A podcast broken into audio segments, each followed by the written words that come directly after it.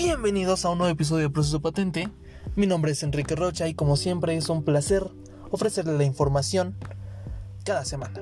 Semana número 10 del año 2020 y tenemos bastante información, afortunadamente. Pero antes de comenzar, quisiera darles muchísimas gracias a todos ustedes que nos han estado apoyando, compartiendo los episodios, compartiendo el podcast. A nombre de todo proceso de patente, les damos las gracias. Y también pedirles una disculpa porque subimos eh, episodio el día de hoy. Y es que ha estado muy cambiante la información. Está eh, estimado este episodio salir el día jueves, por muy tarde. Pero salió nueva información. Entonces se tuvo que retrasar esto. Pero comenzamos con las noticias para tenerlos informados. Eh, incluso casi al cierre de esta semana se sumó un plantel más de la Universidad Autónoma del Estado de México, alias UAM, a.k.a. UAMX, que se encuentra en paro de labores. El viernes se cumplen 15 días de que la Facultad de Ciencias de la Conducta suspendiera de manera indefinida las labores, tras detectar que un alumno de la carrera de psicología supuestamente divulgó fotografías íntimas de sus compañeras sin su consentimiento. Eh, incluso se estaba hablando de que estaba relacionado con un con una red de pornografía. Entonces, eh, pues el pedo se hizo bastante grande. Y el jueves la Facultad de Antropología también se unió a la suspensión de labores. Y a la brevedad se contempla la entrega de un pliego petitorio a las autoridades correspondientes. Incluso la semana pasada eh, las facultades de Humanidades, Artes, Ciencias Políticas y Sociales, así como las de Arquitectura y Diseño, se sumaron las tres primeras con el estatus de indefinido. En el caso de arquitectura, según lo difundido en redes sociales, el pasado miércoles contemplaba la entrega del pliego, perdón, del pliego petitorio a las autoridades para levantar el paro. Sin embargo, el rector de la UAM, nuestro señor Alfredo Barrera Vaca, no acudió a las instituciones.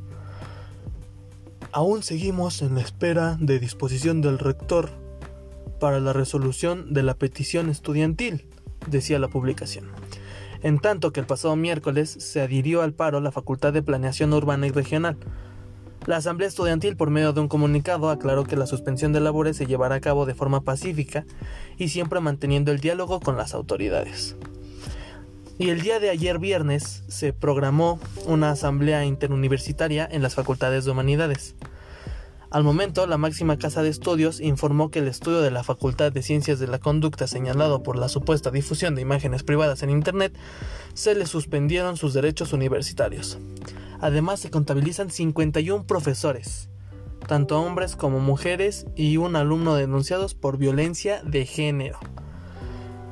No mames lo poco seguro que puedes estar en las instalaciones de, la universidad. Y es que no solo fue Facico. Eh, una fuente anónima nos comentó eh, vía WhatsApp que pues si nos quieren seguir, ¿no?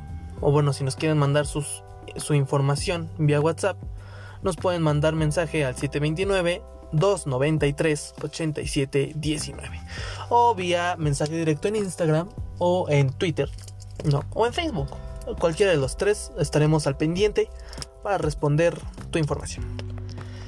Anyways, eh, esta fuente anónima de bastante veracidad eh, nos mandó una foto de su credencial de la Facultad de Ciencias de la Conducta que decía que pues, para darnos veracidad eh, y nos pidió el anonimato. Entonces, cito sus palabras.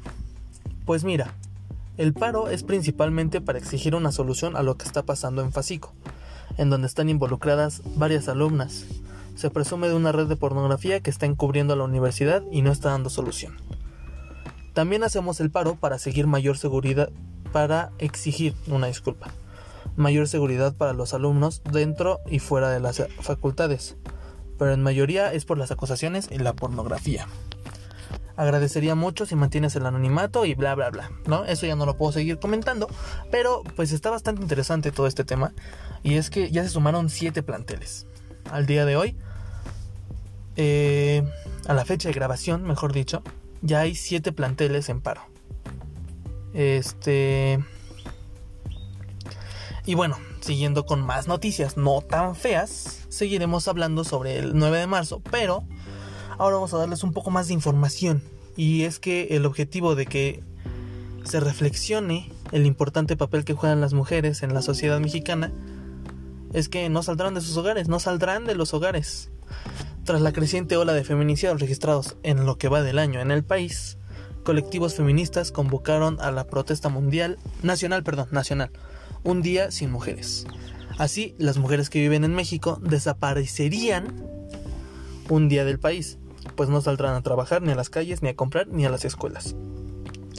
La protesta nacional se llevará a cabo el día 9 de marzo, un día después del Día de la Mujer, que pues, por si no sabían es el día de mañana, en donde también se espera que millones de mujeres salgan a las calles para protestar contra la violencia de género. Sin mujeres no nos cuidan, no existimos, Mire, ¿cómo sería si no, si no existiéramos más? No niñas en la escuela, no maestras, no mujeres en la calle. No vayas al súper, no compres nada, no salgas a nada, no vayas a tu trabajo. Se lee en una imagen que circula en redes sociales con el hashtag Un día sin mujeres. Eh, el ninguno, el 9 ninguna se mueve, que está eh, pegando ahorita. Y es que sí, desafortunadamente la la, gente está harta de esto. Y pues regresando al tema de el paro en la UAM, tiene muchísimo que ver la red de, narcotráfico, perdón, perdón, perdón, la red de pornografía que hay en la FASICO, que está encubriendo presuntamente toda la universidad, Alfredo Barrera Vaca, ¿no? Entonces, eh, regresando un poquito al tema esto de la universidad, es que también en la UAP, eh, pues hubo un paro de, me parece que fue una semana, y es que eh, asesinaron a, a diferentes, a, bueno, a algunos estudiantes, y este, pues resulta que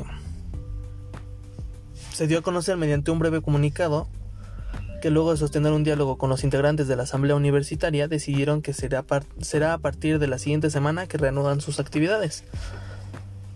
Eh, el 9 de marzo tuvo mucho que vayan muchas mujeres porque el paro nacional, pero eh, tiene muchísimo que ver, ¿no? Continuando con el 9 de marzo, ya que lo había metido a la mesa, no sé si recordarán la, en el episodio anterior que el 9 de marzo iban a salir a la venta los boletos de del avión de la rifa del avión presidencial. Rifa entre comillas, muy entre comillas. Y es que AMLO no tenía ni idea que el lunes era el 9 del paro, de acuerdo con él. Eh, ante las críticas porque el inicio de la venta de los 6 millones de boletos para la rifa alusiva al avión presidencial coincidía con el paro nacional de mujeres, el presidente Andrés Manuel López Obrador aceptó retrasar un día la colocación de cachitos en los puestos de lotería en todo el país. No va a ser el lunes, el martes no se puede, no se puede caer en ninguna provocación el conservadurismo. Está muy molesto por los cambios, por la transformación. No pagaban impuestos comentó el mandatario, al ser cuestionado sobre los motivos que le llevaron a arrancar a la venta los boletos el mismo día del paro. El día martes, el director de la Lotería Nacional, Ernesto Prieto, informó en la conferencia de prensa matutino que esta semana ya están distribuyendo los boletos, pero sería hasta el 9 de marzo cuando los ciudadanos lo podrían adquirir. Ahí mismo le vendió al presidente López Obrador el primer boleto. Y ahora resulta que eh, de acuerdo a El Universal, eh, el próximo lunes comenzarían las ventas. Pero resulta que ya salieron a la venta, que ya están en algunos puntos de venta los boletos eh, alusivos a la rifa del avión presidencial. y también los boletos empiezan a, a vender ya pero el próximo 15 de septiembre sería el magno sorteo. O sea, lo compras en marzo y y te dan resultados hasta septiembre. Entonces, pues bueno. Para conseguir un billete de, lotería de estos, se tiene que dirigir a un punto de venta, expendio o vendedores, o vendedores, tanto en la Ciudad de México como en el interior del país. Eh, la tarde del 15 de septiembre se, sortearán 100 premios de 20 millones de pesos cada uno y para el magno sorteo se emitirán 6 millones de cachitos, con lo cual se espera recaudar 3 mil millones de pesos. Y este, pues resulta que estos 3 mil millones de pesos son el equivalente al valor del TP01 y a un año en de renta y mantenimiento en el extinto hangar presidencial. La numeración de los boletos será del 0 al 5.999.999. El único billete que no saldrá a la venta es el 0, ya compró el que es el que ya compró el presidente López Obrador. Se usarán siete esferas correspondientes con la designación de unidades hasta la unidad del millón. Todas las esferas contendrán cada una 10 bolitas numeradas del 0 al 9, excepto las correspondientes a la unidad de millón, que contendrá del 0 al 5. La extracción de una bolita por esfera formará el número premiado al final. Todos los niños gritones de la lotería cantarán el número ganador. Lo que se reúna será para comprar del equipo de médicos para hospitales, donde se atiende a la gente más pobre del país, de acuerdo con el gobierno federal. Y es a lo que regresamos. Andrés Manuel, Manuel, ya parezco el güey este que confrontó al a Caca Calderón. Eh, desde un principio, o desde el principio que se dieron las tres ofertas, o las cinco ofertas que dijo en la mañanera, dijo que eh, cambiaban el avión por equipo médico. Y ahora dice que lo recaudado irá para equipo médico. Bueno, estás haciendo pagar 500 varos. Vas a repartir 100 premios de 20 millones. Ok. Y que lo que te sobra pues, va a ser lo de la ganancia. La ganancia, por así decirlo, va a ser para los coches, para los coches, perdón, para los para el avión, la renta y mantenimiento de un año y eh, también vas a comprar equipo médico. Cuando los 3 millones se te pudieron dar en equipo médico.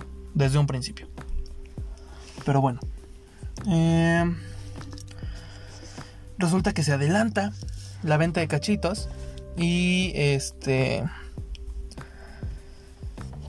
Empezaron a salir desde el 10 de marzo. O sea, no, no, no. Se tenía esperado que salieran el 10 de marzo. Pero resulta que ya empezaron a, venderse desde, desde el día de hoy, 8 de marzo. Ya se empezaron a vender. Entonces se adelantó la venta y ya pues ya los puedes conseguir en cualquier centro de de distribución de cachitos, ¿no? Otra cosa, también vamos a platicarles sobre algo que nos llamó bastante la atención y es que el día de hoy se sumó un caso más a los casos positivos del coronavirus, también llamado COVID-19, en México. Desde el pasado domingo los casos no se habían movido, pero el viernes aumentaron con un paciente aquí, en el Estado de México. La Secretaría de Salud del Estado de México detalló por la tarde que se trata de un hombre de 71 años que viajó a Italia y regresó a México el pasado 21 de febrero. El paciente está aislado en un hospital y su condición se reporta como estable. El subsecretario de Prevención y Promoción de la Salud, Hugo López Gatel, o Gatel, detalló que el hombre llegó en condición grave y padece hipertensión, pero que se ha estabilizado. En cuanto tuvo síntomas recibió atención. Es importante porque no tuvo la oportunidad de propagar el virus, de acuerdo con el funcionario federal.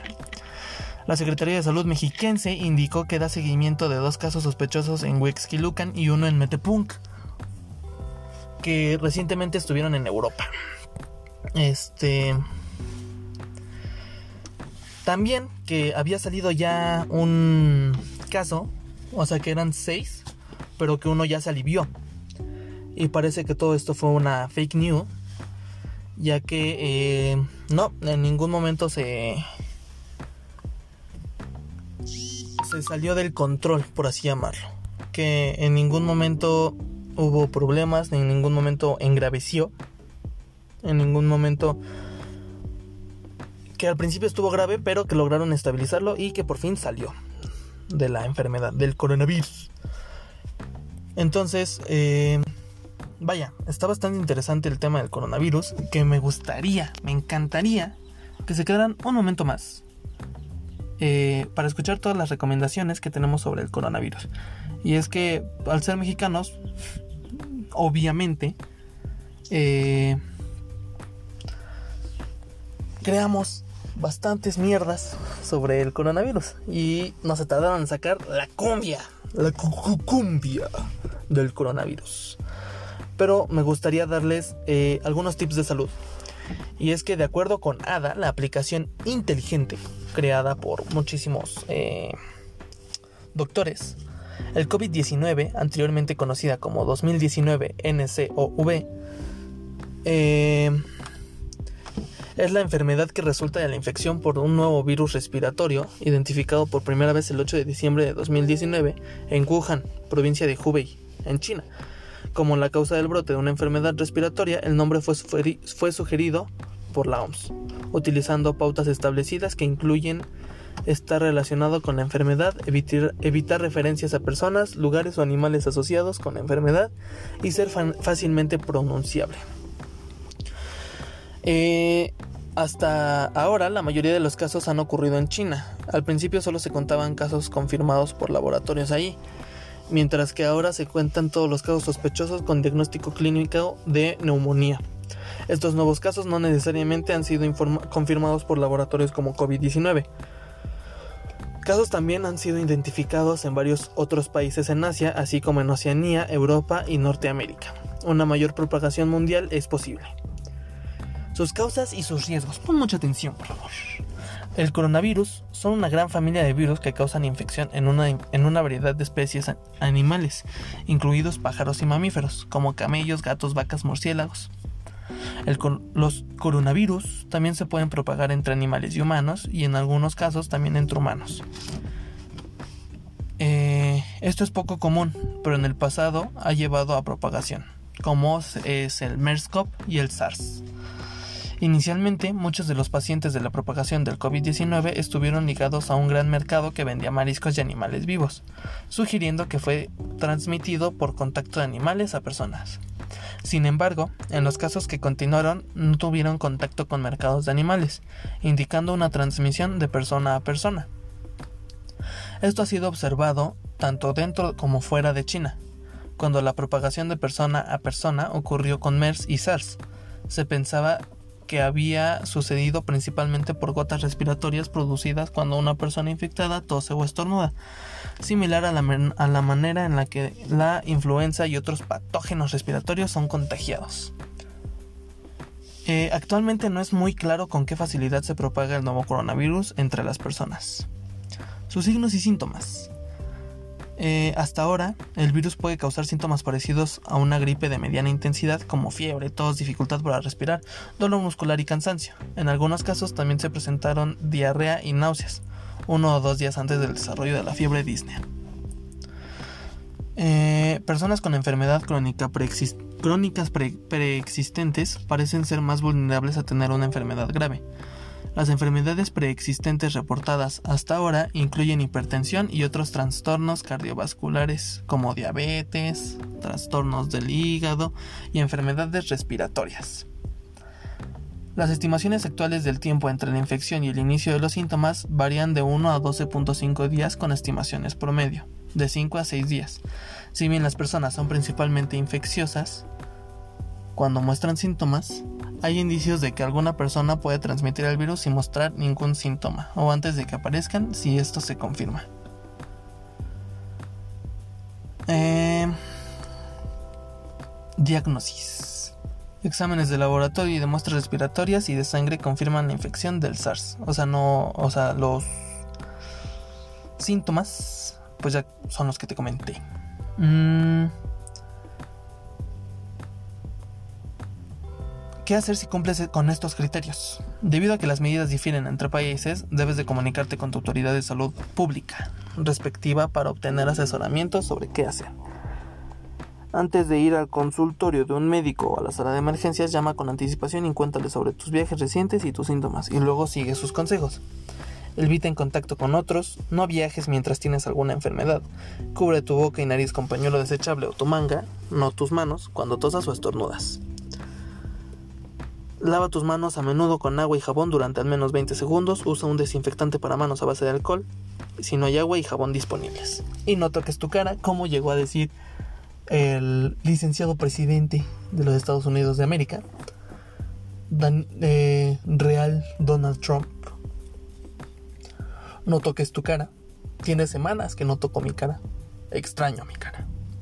Estas palabras son citadas del gran poeta, del gran licenciado Donald Trump. Eh, hasta la fecha no existe un tratamiento médico específico recomendado para prevenir o tratar el nuevo coronavirus. Sin embargo, las personas eh, infectadas deben recibir la atención adecuada para aliviar y tratar los síntomas, y las personas con enfermedades graves deben recibir una atención de apoyo óptima. Eh, y pues bueno, eso es básicamente lo más importante. No te toques la cara, como lo dice el licenciado Donald Trump. Em, y pues nada, parece que es toda la información por esta semana. Em, espero que les haya hecho bastante de... Les haya hecho bien las noticias que les acabamos de entregar. Los quiero mucho. Muchas gracias por escucharlo. No se te olvide dejar. No se te olvide no compartir. Bueno, no se te olvide compartir tu, el episodio de hoy. Una disculpa por esa pendejada. Muchas gracias a todos. Nos vemos. Nos escuchamos. Hasta la próxima.